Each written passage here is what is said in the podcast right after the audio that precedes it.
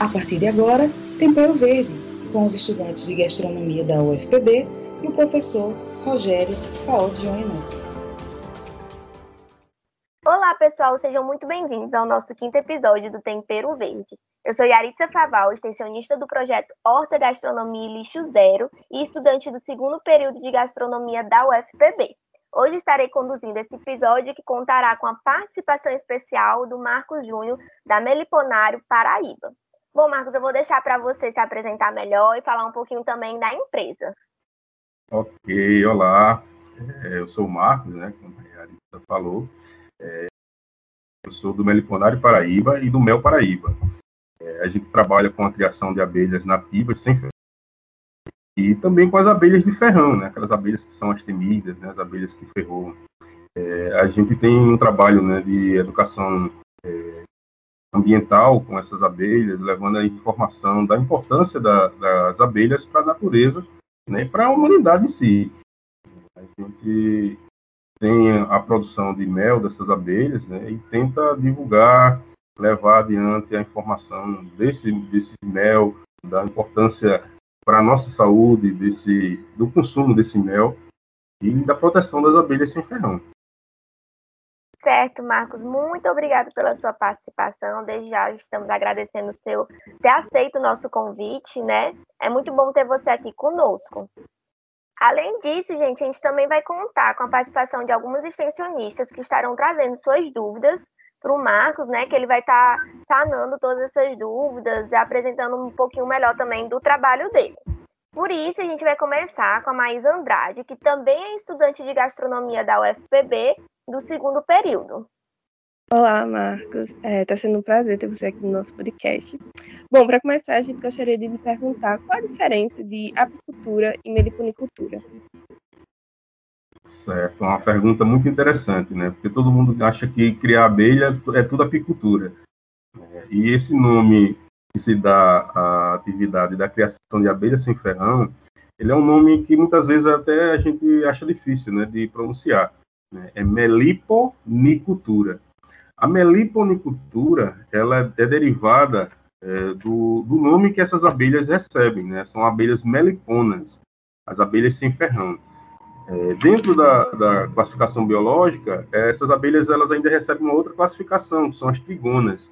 Então a gente tem as meliponas e as trigonas, mas aí a gente no geral acaba usando tudo como meliponas. E aí deriva meliponas é a abelha, a classificação da abelha, aí vem a cultura, vem a, o meliponicultor, que é a pessoa que toma conta dessas abelhas, e vem o meliponário, que é o local onde se cria essas abelhas. E na apicultura já é o contrário. A apicultura é as abelhas que têm ferrão, e na classificação biológica elas são é, é abelhas apis. O nome científico dela é apis mellifera. E aí vem a apicultura, vem o apicultor e vem o apiário, que é o local onde se cria é, essas abelhas de ferrão. No caso, as abelhas apis. Quando vocês ouvirem o nome apis, já, já sabe que é a abelha de ferrão. Apis mellifera, que é o nome da abelha. E essa é a diferença básica. É realmente, Marcos, a gente tende a generalizar tudo e colocar só como a apicultura, né? Que assim é um nome mais conhecido, digamos assim, né? Mas é muito bom a gente saber essa diferença. E agora também eu quero chamar a Giulia Alves. Ela também é aluna de gastronomia da UFPB e está cursando agora o terceiro período. Giulia, é, traga sua participação especial aqui para a gente também. Olá, Marcos. Seja muito bem-vindo ao nosso podcast. É, eu queria que você falasse um pouco sobre a importância das abelhas na polinização. É, é uma pergunta muito interessante, né? Porque devido a esse trabalho de polinização, as abelhas elas foram eleitas o ser mais importante do, do planeta. Né? A polinização ela é o maior trabalho, o maior benefício que as abelhas podem nos trazer. Então, eu costumo dizer aos nossos amigos que é muito além do mel. Né? As abelhas, quando a gente pensa em abelha, a gente só pensa no mel e no ferrão. Né? E aí existem outros produtos das abelhas e existem abelhas que não têm ferrão. Então, a polinização ela é o, o máximo que as abelhas podem nos fornecer. Né, graças à polinização, é que a gente tem mais de 70% da, da, dos alimentos que a gente pode encontrar no, no, supermercado, na feira ou na nossa mesa.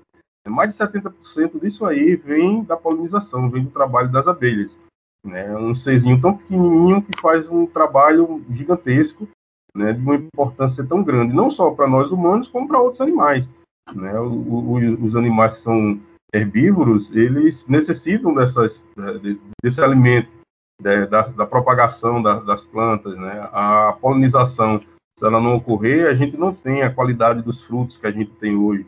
Né? Então, o agronegócio, ele se beneficia muito do trabalho das né? Então, deveria ser muito mais é, bem defendido esse trabalho, né? defendido esse, esse inseto tão pequenininho e nos traz tanto bem. Realmente, de fato, a gente não tem uma dimensão mesmo, né? De como a abelha influencia em tudo na nossa vida. Mas é por isso mesmo que a gente está trazendo esse podcast, para a gente trazer esse conhecimento a todo mundo, né? E espero que a gente esteja ajudando, assim, é, a todos que estarão aqui como nossos ouvintes. Agora, diretamente de São Paulo, eu vou chamar a Sara Brix, ela não é estudante de gastronomia, é a diferente entre a gente, né? Mas a gente está muito feliz de ter a participação dela nesse nosso projeto. A Sara ela é estudante da UFPB também. Ela cursa o primeiro período de Relações Públicas e está aqui conosco, nos ajudando mais uma vez. Tudo bem, Sara? Olá, meninas, tudo bem? Olá, Marcos, bem-vindos aos ouvintes. É um prazer estar de novo aqui no podcast. E eu gostaria de fazer uma pergunta para o Marcos, é relacionada com a outra que a Júlia fez. Então, eu gostaria de saber se as abelhas fossem extintas, o que aconteceria, né? A polinização seria bem afetada, né, Marcos? E quais seriam as ameaças que as abelhas é, teriam, né? Essa é uma das perguntas mais importantes que eu já vi. É, não sei se vocês já viram na internet né, a frase: se as abelhas fossem extintas, a, a, a humanidade só teria mais quatro anos de vida. Essa Sim. frase ela é atribuída a Einstein. Por ser tão inteligente, é, o, a pessoa, né? Mas essa frase não é dele. Não sei dizer de quem é, mas não é de Einstein. Mas a pessoa que desenvolveu essa frase, ela realmente ela filosofou em cima da, da, das abelhas, porque é, é um, uma verdade que realmente pode ocorrer. É, se as abelhas fossem extintas, a gente não teria muito tempo de, de vida. Ah, na verdade, eu acho que não só o, o, os humanos, como alguns animais que dependem da, da polinização para se alimentar. Né? É, seria um caos terrível. Ah, se as abelhas fossem extintas, é, a gente não teria, como eu já tinha falado, né, pelo menos 70% dos alimentos que a gente tem na mesa do que a gente encontra no supermercado ou, na feira, né, nas feiras livres. É um problema seríssimo e a gente às vezes não para, né, nem para pensar, porque sem a polinização, é, o pessoal que trabalha com agronegócio não teria bilhões de dólares anuais é, na sua produção, é, tanto de, de, de, dos alimentos, né, que, das frutas e verduras, né, com, a gente não teria esse alimento na nossa mesa. Então, assim, realmente teríamos um, um problema de, de fome. Né? Hoje, a, a, um dos grandes desafios da, da, agricultura mundial é a produção de alimento. Né? São mais de 7 bilhões de pessoas e muita gente passa fome. Né? A produção de alimentos, ela hoje, com as abelhas que tem, ela já é dificultosa. Imagine sem as abelhas. Né?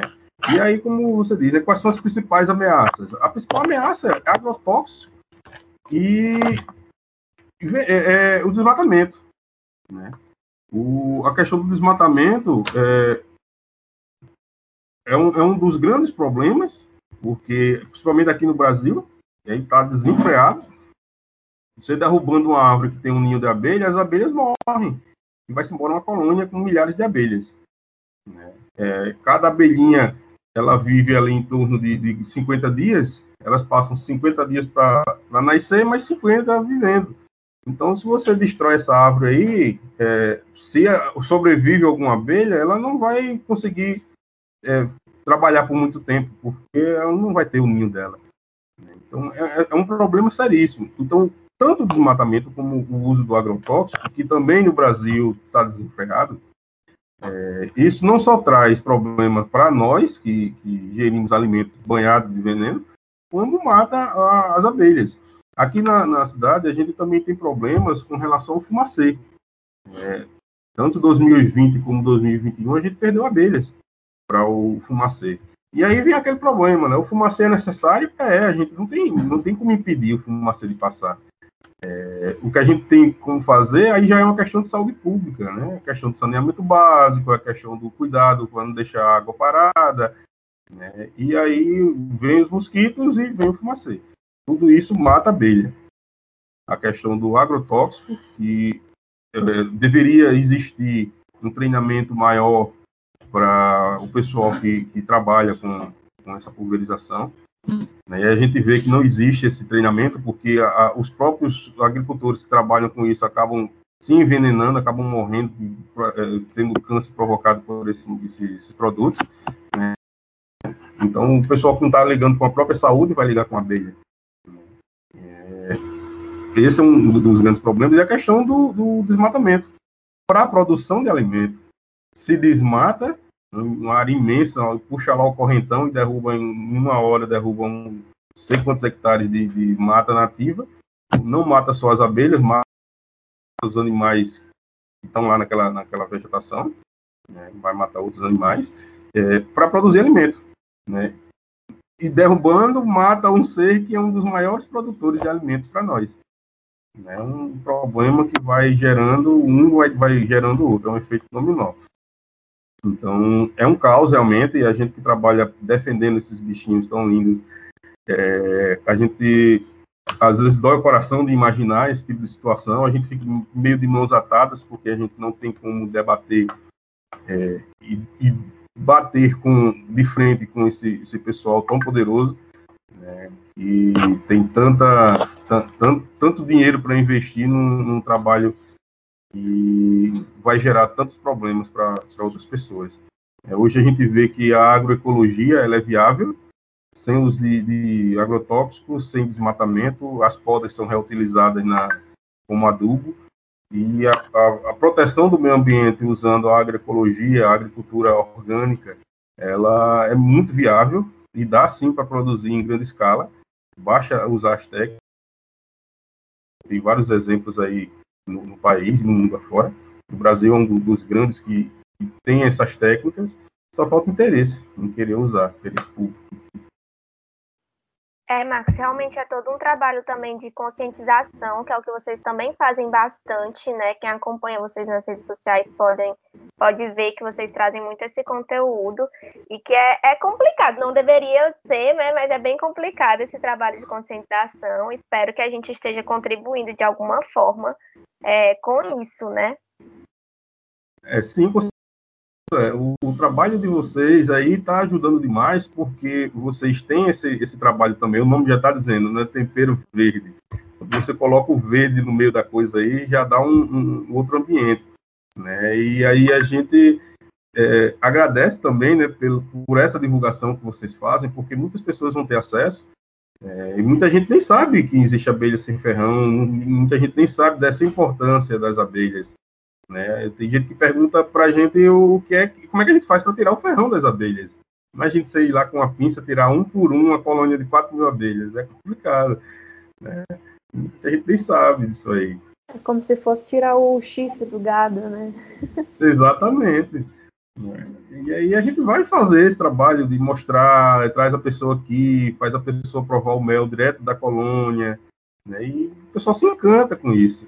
Né? E tem muita gente que pega até o interesse em criar. A gente é, é, formou muitos criadores assim, dessa forma. A pessoa vem aqui comprar o mel, a gente traz para provar e vê que cada colônia dá um mel com um sabor diferente. Dentro da colônia, é, as abelhas elas produzem o mel não em favos, como a abelha de ferrão. Elas produzem o mel em, em bolotas de cera, a gente chama de potes de, de, de mel.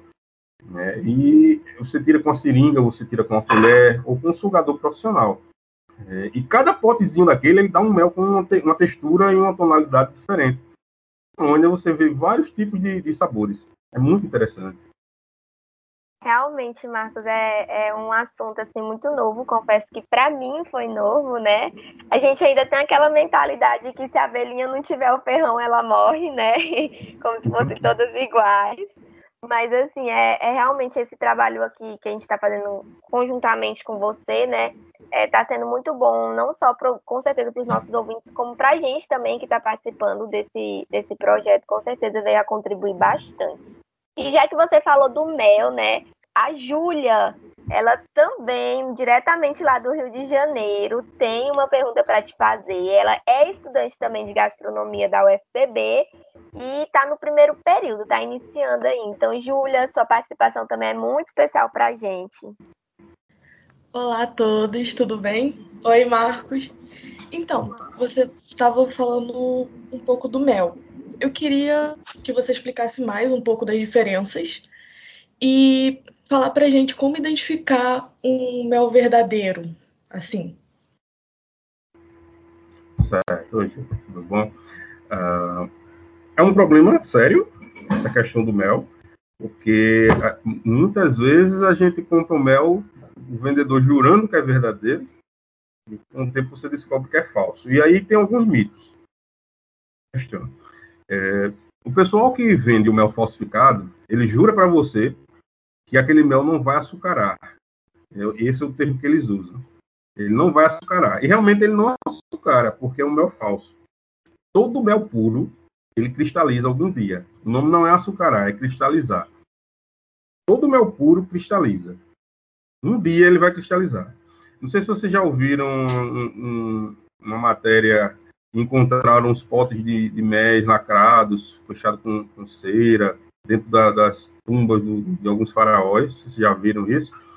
É, esse, esse mel ele foi encontrado cristalizado na época dos faraós. Então, assim, 3 mil anos lacrado mel e ele estava em perfeito estado, pronto para o consumo. Então, como é isso, né? Como é que eu vou consumir um mel que está cristalizado ou açucarado, como é costume falar? Uh, o mel, quando ele cristaliza, é um processo natural, um processo químico natural dele. Todo mel vai cristalizar, seja ele claro ou escuro. Os mais claros, eles cristalizam mais fácil.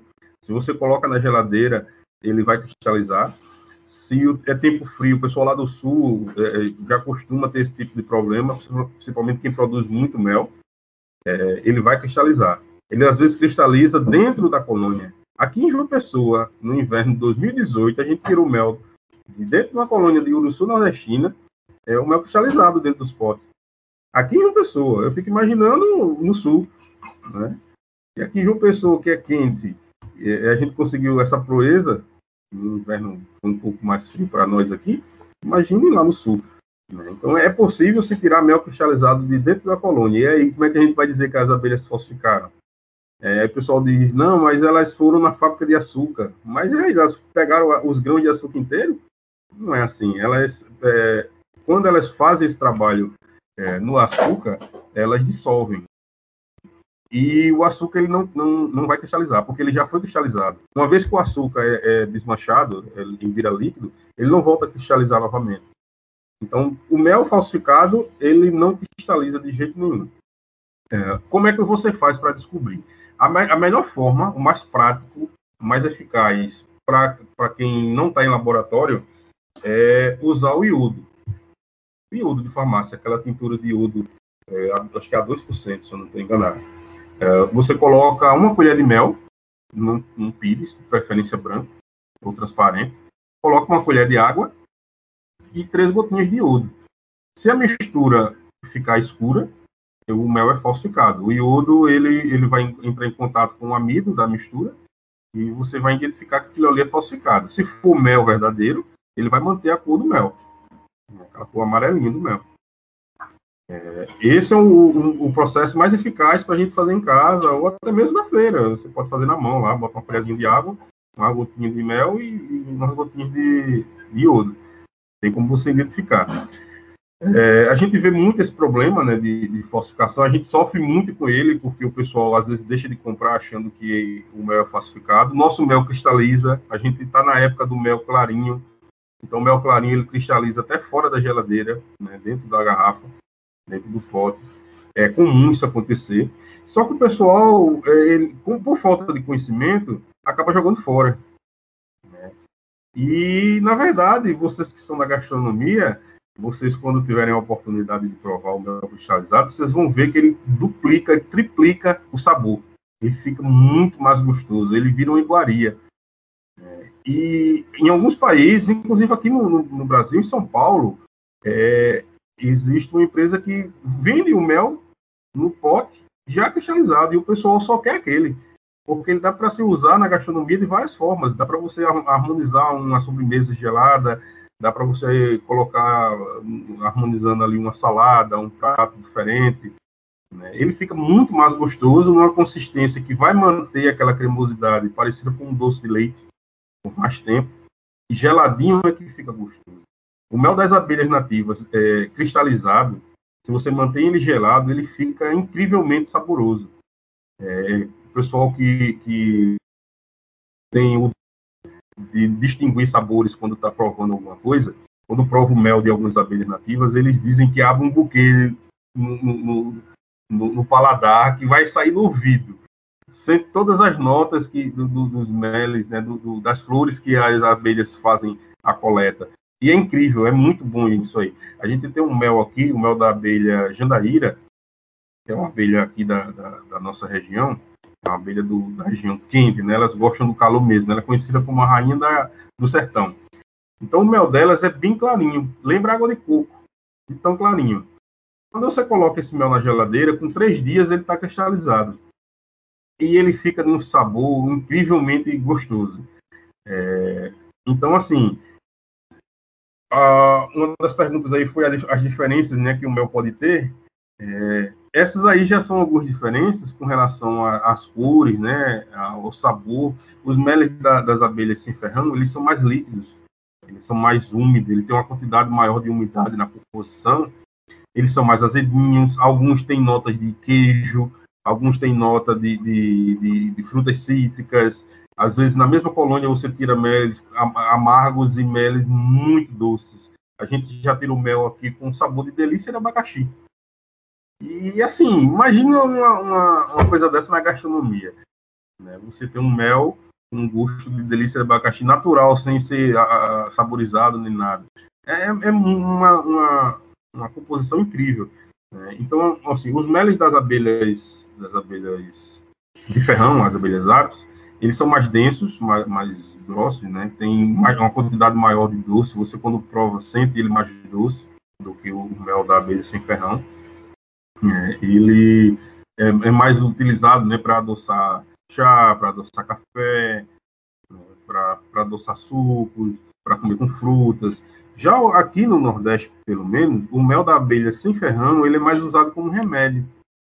Né? O pessoal no interior tem o costume de dizer que é uma relíquia, é uma relíquia, que é uma coisa é, que você não acha em todo canto. É um, um mel diferenciado, com um sabor diferenciado, com uma composição é, fitoterápica diferenciada, o pessoal usa para combate de asma, de bronquite, principalmente.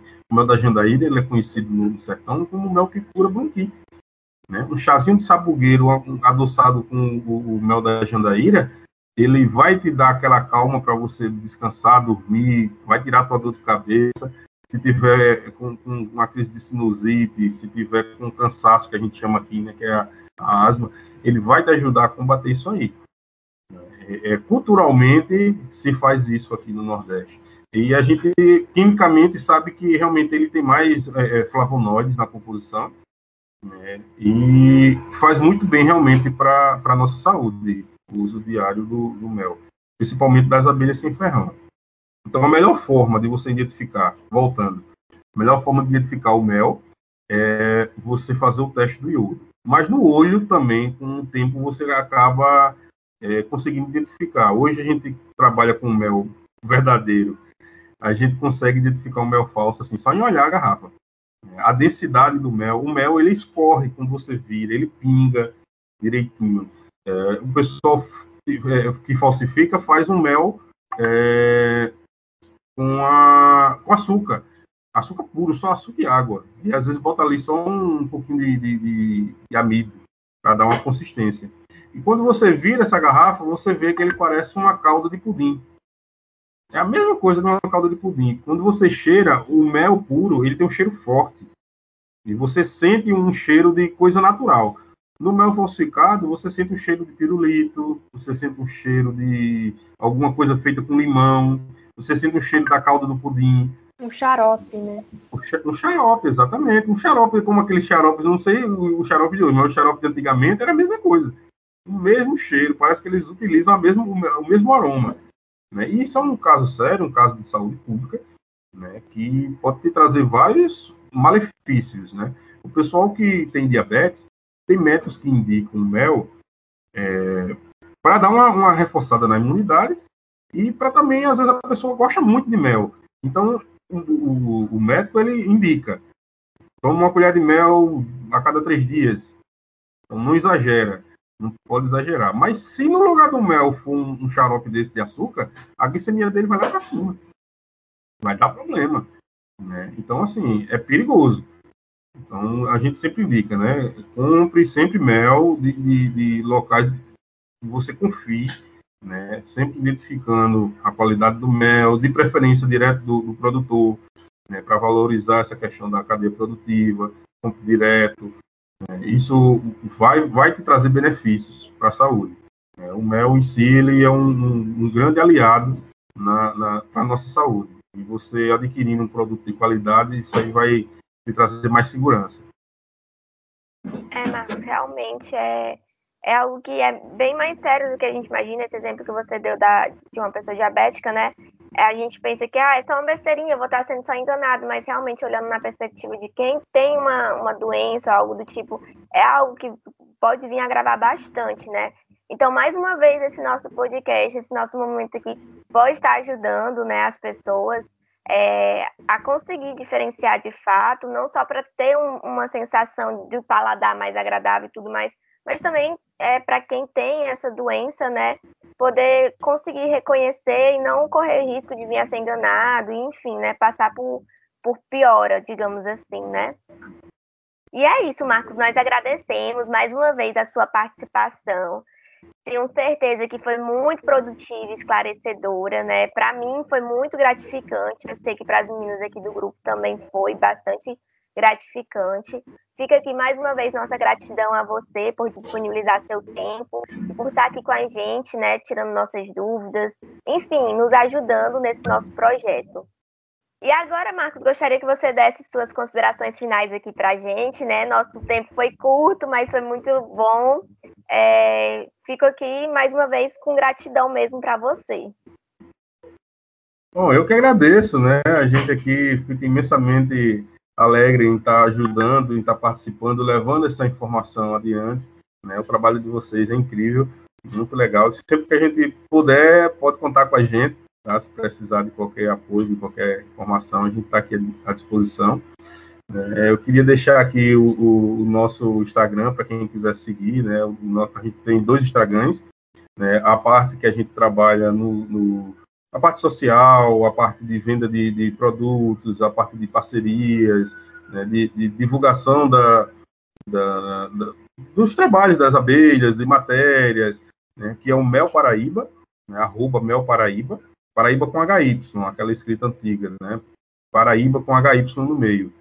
É, e a gente tem a do Meliponário Paraíba, que é arroba Meliponário Paraíba com HY, Paraíba com HY, que é a parte que a gente divulga uh, alguns trabalhos locais, algumas parcerias que a gente faz com escolas, é, e, e, divulga uh, as nossas abelhas, né? A gente filma e mostra lá algumas informações sobre as abelhas.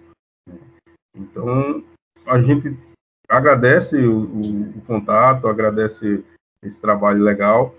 É, a, gente, a mensagem que a gente quer deixar, né, que a gente sempre fala aqui, que é muito além do mel, né, valorizem o trabalho da, das abelhas, é, esse trabalho incrível e só, só nos traz benefícios.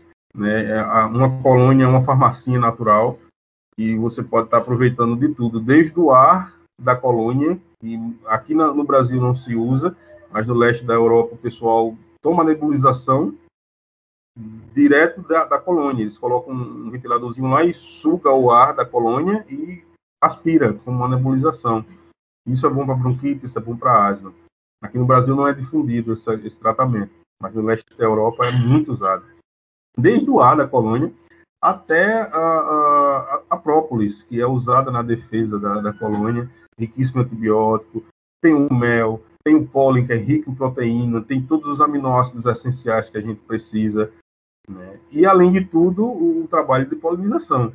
Então, são várias coisas, vários produtos, a cera, que é muito utilizada né, em, tratamentos, é, em cosméticos, pessoal que, que trabalha com barbearia, utiliza para dar brilho no, no, no, cabelo, na barba, né? o pessoal usa como beleza para é, depilação. É, o veneno da abelha é utilizado para beleza, né, na pele. É, então, assim, tudo da, da colônia a gente aproveita. Né, e tudo isso traz benefícios para a nossa saúde. Então, a gente tem que valorizar muito isso aí. Tá ok? Agradeço demais e até a próxima. É verdade, Marcos. Vamos valorizar, né? Mais uma vez, muito obrigada. E é isso, pessoal. Para seguir acompanhando esse trabalho incrível, o Marcos deixou aqui as redes sociais, né? Então vamos acompanhar. E também, para seguir acompanhando nosso projeto aqui, Horta Gastronomia e Lixo Zero, acompanhe o nosso Instagram. A gente está sempre postando receita minuto, dicas, muita coisa bacana. Vocês também podem estar conhecendo melhor quem somos, o que fazemos, enfim. Acompanhe o nosso Instagram, arroba hortagastronomiaufpb. E nos siga para saber muito mais. Acompanhe a gente também no Spotify, que a gente vai estar sempre postando nosso podcast aqui, tá bom? Mais uma vez, muito obrigada a todos os nossos ouvintes e até a próxima.